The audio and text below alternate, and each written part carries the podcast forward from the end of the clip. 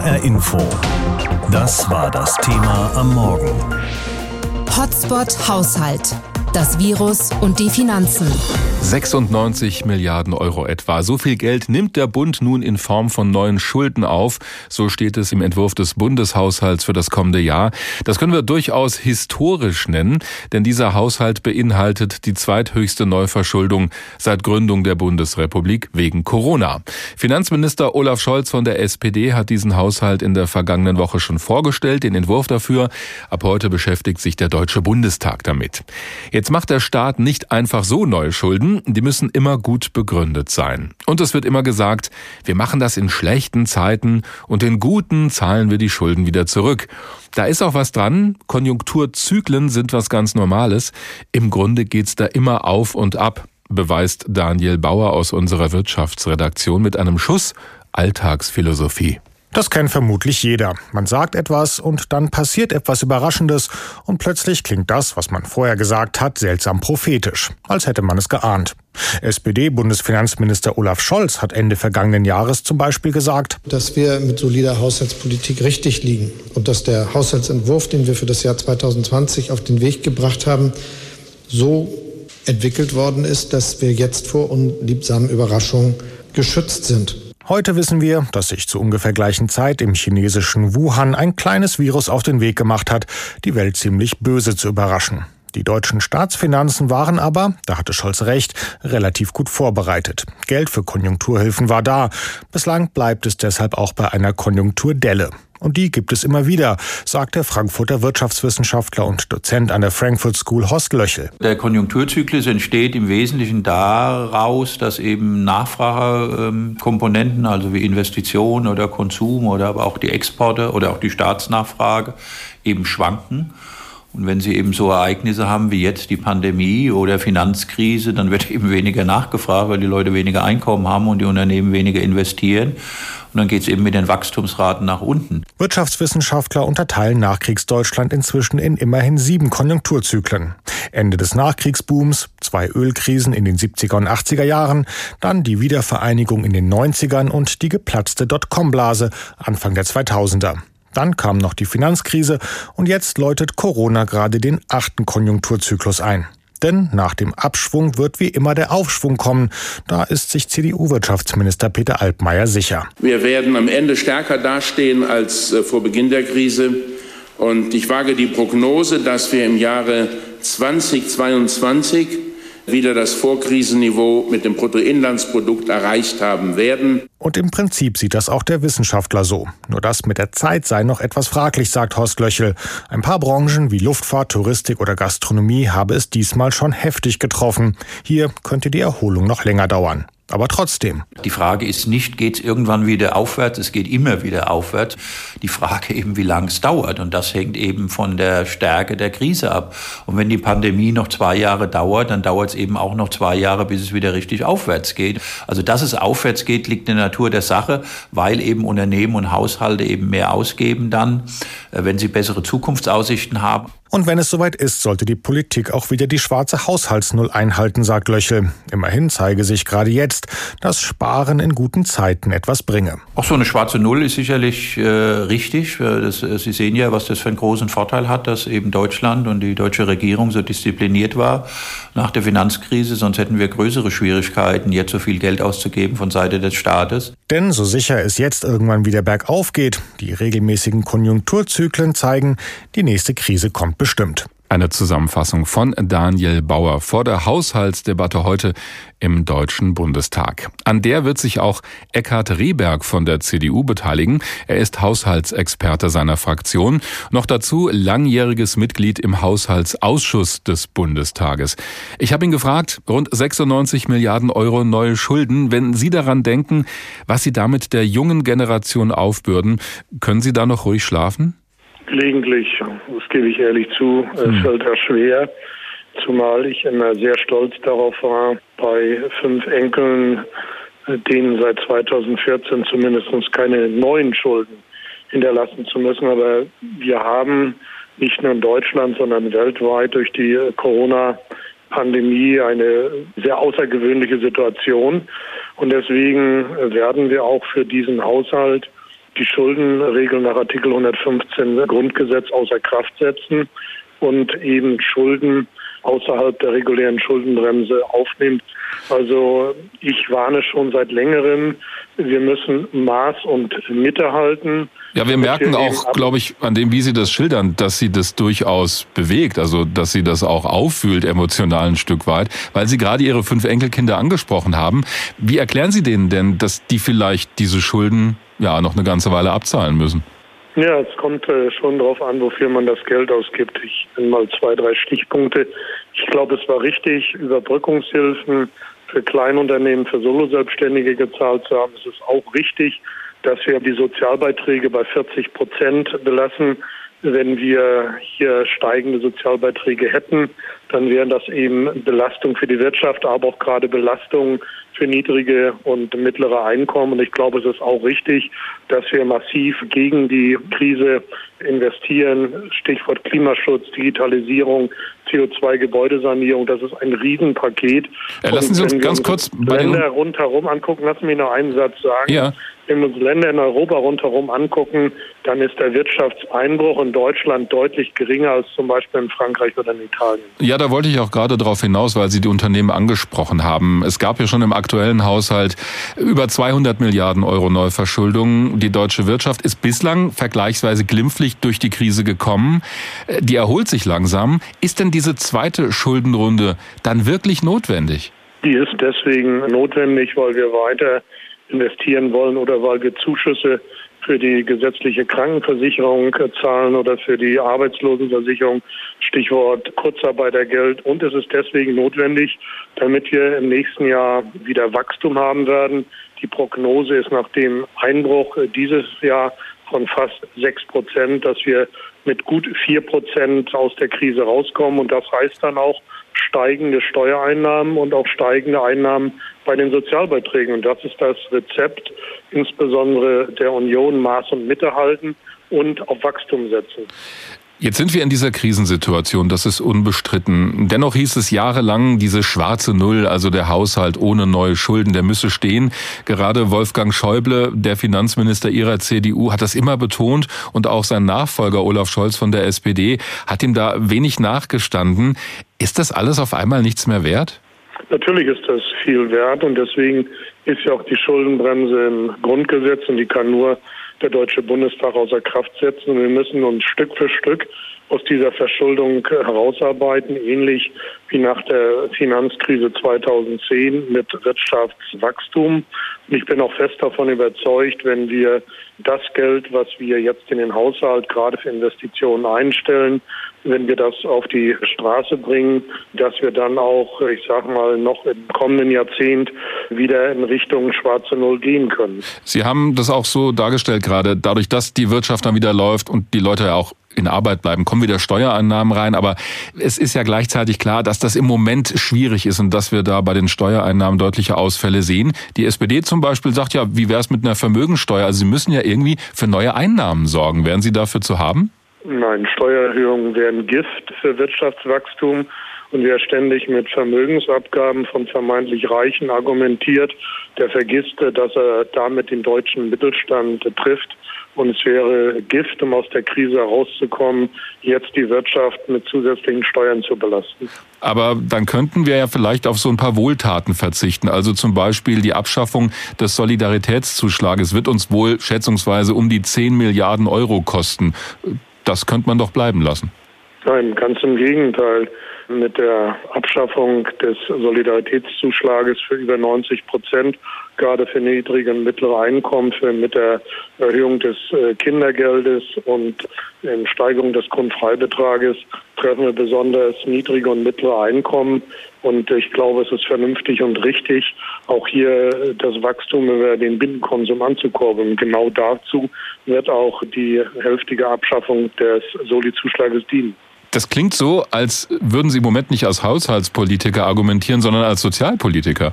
Ich muss sagen, also wenn ich jetzt die Steuerbelastung von den Bürgern gerade von niedrigen und mittleren Einkommen nehme und darauf setze, dass die das Geld auch ausgeben, dann setze ich schon auf Wachstum und ein Haushaltspolitiker, der kann nicht nur einfach mit der Sparbüchse oder mit der Kasse rumlaufen, sondern dessen Blick muss ein bisschen weiter sein.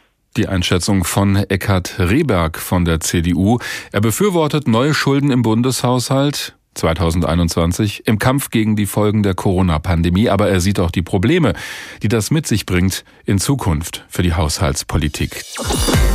Manchmal verfällt sogar ein nüchterner Politiker wie Olaf Scholz von der SPD in halbwegs lockere Sprache. Mit Wumms, so hat er das mal gesagt, will er die Wirtschaft hierzulande aus der Corona-Krise schubsen der Bundesfinanzminister. Deswegen sind schon in diesem Jahr alle eigentlich guten Vorsätze für einen ausgeglichenen Haushalt ohne neue Schulden über Bord geworfen worden. Rund 218 Milliarden Euro Neuverschuldung stehen drin aber es sind halt außergewöhnliche Umstände und deswegen wollte die Politik schnell etwas unternehmen. Im nächsten Jahr geht das so weiter. Der Entwurf für den Bundeshaushalt sieht wieder neue Schulden vor. Diesmal sind es um die 96 Milliarden Euro. Das ist damit die zweithöchste Neuverschuldung seit Bestehen der Bundesrepublik. Ab heute wird der Bundestag über diesen Haushalt beraten. Dominika Langenmeier ist Professorin für Volkswirtschaft an der Katholischen Universität Eichstätt-Ingolstadt und dort Inhaberin des Lehrstuhls für Finanzwissenschaft. Sie kennt sich also gut aus mit öffentlichen Finanzen. Ich habe sie gefragt, werden wir im Rückblick vielleicht mal sagen, dieser Tag heute markiert das Ende der schwarzen Null, also eine Haushaltspolitik ohne neue Schulden? Das kann gut sein, dass wir das im Rückblick so sehen werden, dass dieser Haushalt jetzt oder die Corona-Pandemie insgesamt das Ende der schwarzen Null bedeutet hat. Das ist aber vielleicht auch gar nicht so negativ zu sehen. Wir haben ja nicht nur die schwarze Null so als schuldenpolitische Leitlinie, sondern auch die Schuldenbremse, die im Grundgesetz verankert ist und die deutlich mehr Flexibilität zulässt als die schwarze Null. Können Sie vielleicht noch mal kurz erklären, weil diese Begriffe ja immer genannt werden, wo da der Unterschied liegt, also zwischen der Schuldenbremse und der schwarzen Null, weil da könnte man denken, das ist doch das Gleiche. Ja, die schwarze Null bedeutet ganz einfach, dass der Staat nicht mehr ausgeben soll, als er einnimmt. Mhm. Die Schuldenbremse erlaubt ein bisschen mehr Flexibilität, dass man gesagt hat, naja, es gibt so einen Konjunkturzyklus und wenn die Wirtschaft schlecht läuft, ist es okay, wenn der Staat mehr ausgibt, als er einnimmt, aber er muss diese zusätzlichen Ausgaben dann, wenn es der Wirtschaft besser geht, wieder einsparen. Da haben Sie gerade schon diese Auf- und Abbewegung in der Wirtschaft genannt, diese Konjunkturzyklen die wir immer wieder beobachten. Es gibt halt Zeiten, da läuft's besser und dann gibt es krisenhafte Zeiten wie im Moment, wo der Staat eben gefordert ist. Also können wir uns da eigentlich entspannt zurücklehnen, weil es irgendwann schon wieder aufwärts geht? Ja, die Erfahrung aus der Vergangenheit zeigt ganz klar, dass irgendwann wieder aufwärts geht und die ersten Zahlen, die wir jetzt so aus dem dritten Quartal haben, zeigen ja auch, dass die Wirtschaft schon dabei ist, sich zu erholen.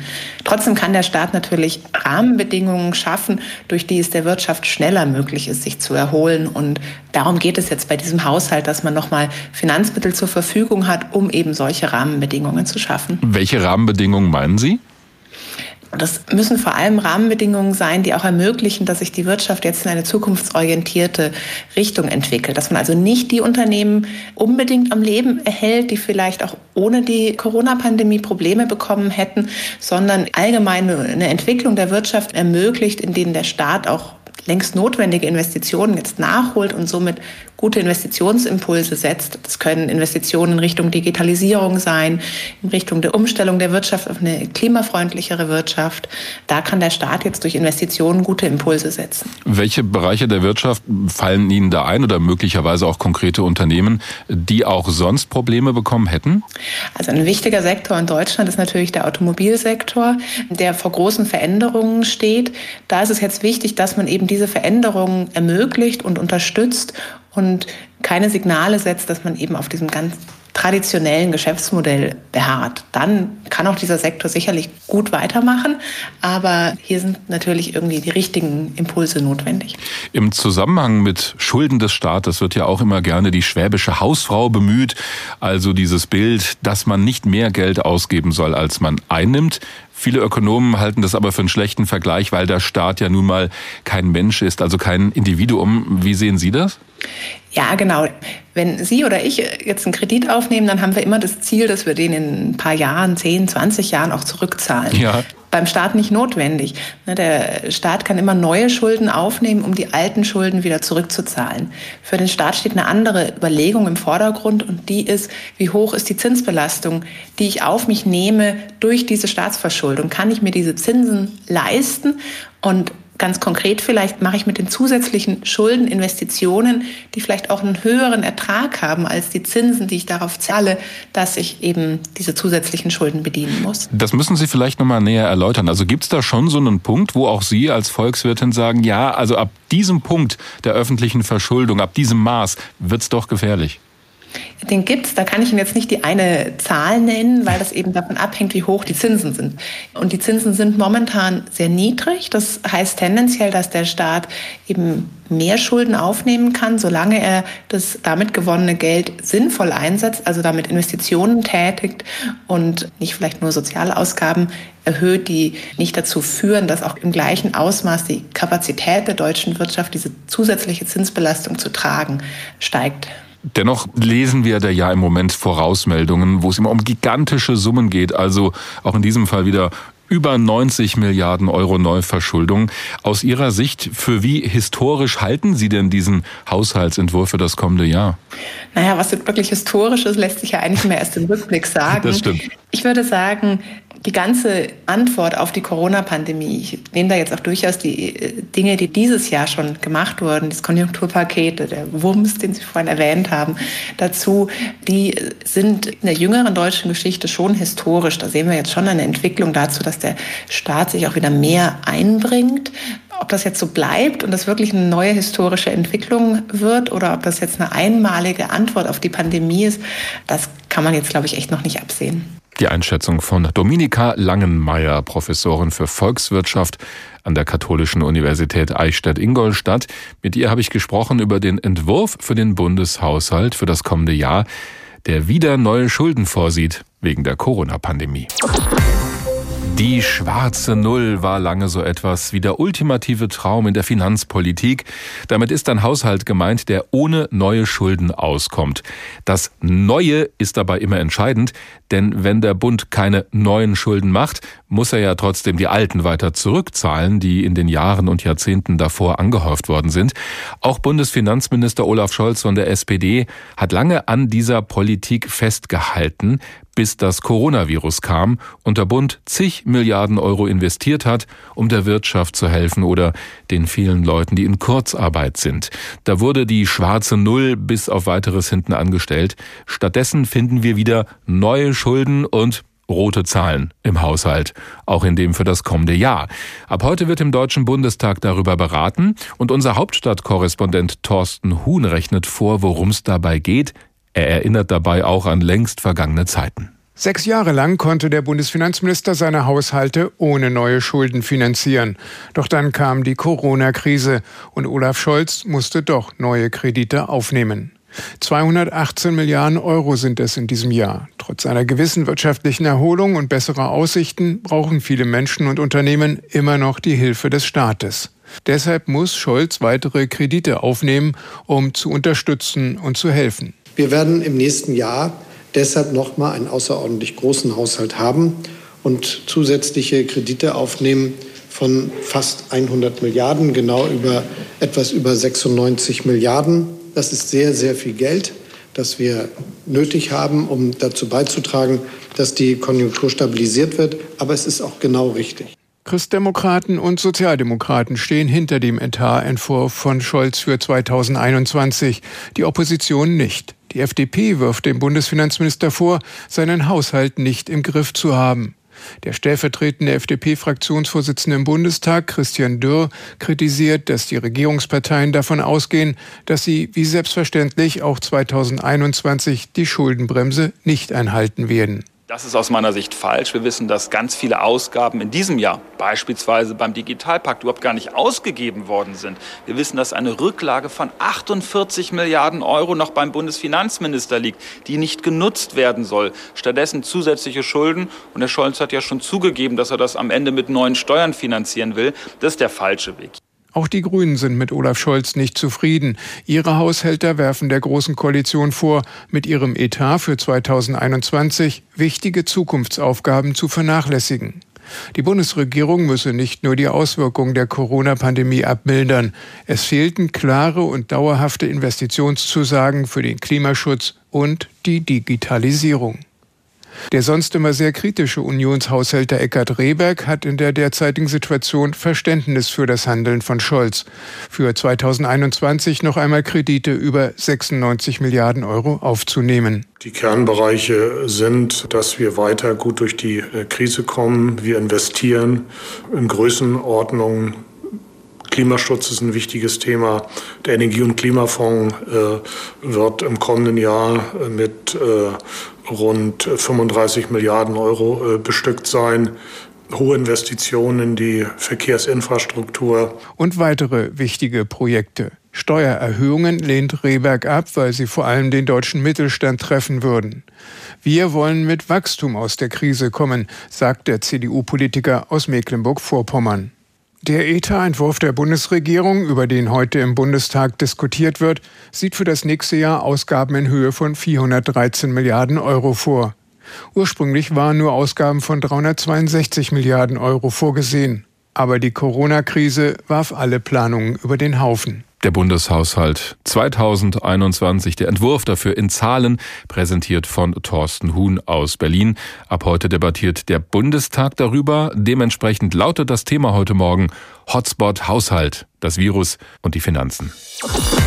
In der Krise setzt die Regierung auf ein schuldenfinanziertes Konjunkturprogramm und da finden die Befürworter gut so, endlich wieder Schulden machen.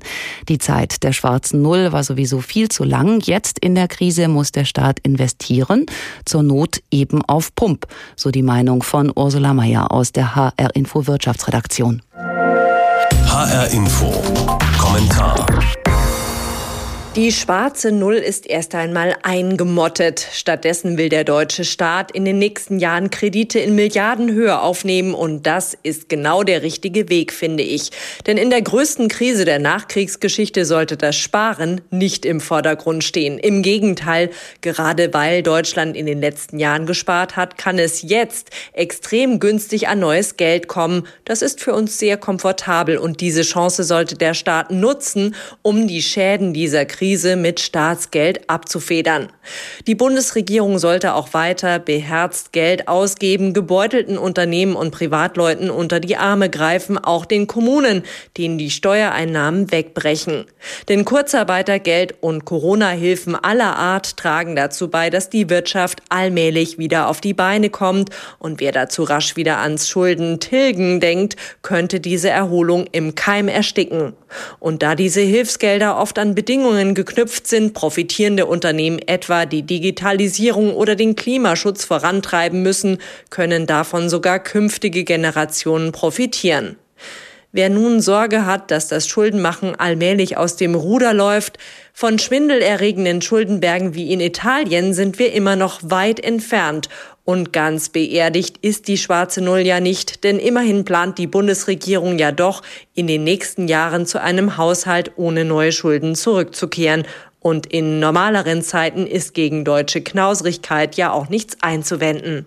Aber erstmal plant Finanzminister Scholz wegen der Corona-Krise mit Schulden von annähernd 100 Milliarden Euro für das nächste Jahr in dieser, wie er selbst sagt, historischen Ausnahmesituation. Und außergewöhnliche Zeiten erfordern eben außergewöhnliche Maßnahmen, so der Kommentar von Ursula Mayer aus der HR Info Wirtschaftsredaktion im Rahmen unseres Themas Hotspot Haushalt heißt es heute das Virus und die Finanzen.